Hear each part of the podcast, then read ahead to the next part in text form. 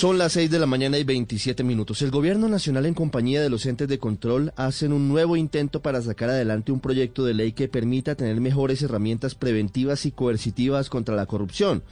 Se trata de un trabajo liderado por la vicepresidenta Marta Lucía Ramírez y la Secretaría de Transparencia de la Presidencia, pero en el que participaron 25 entidades del Estado y es producto de nueve mesas de trabajo adelantadas por la Comisión Nacional de Moralización, cuyo trabajo fue avalado por el Consejo de Política Criminal.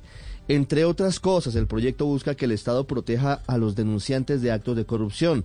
Habría sanciones, incluso la cancelación de la personería jurídica en caso de que se compruebe que las empresas son beneficiarias de actos corruptos y algo fundamental, se plantea la extinción de dominio de manera temprana de los bienes adquiridos en medio de transacciones corruptas para facilitar su monetización.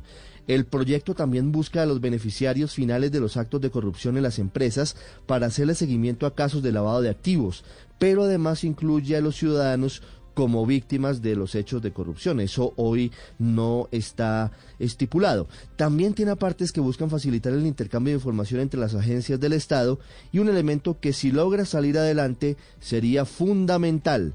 El proyecto pretende cerrar la puerta para que las personas que aportan dinero a campañas políticas puedan contratar con las entidades cuyo responsable sea el candidato que ayudaron a elegir.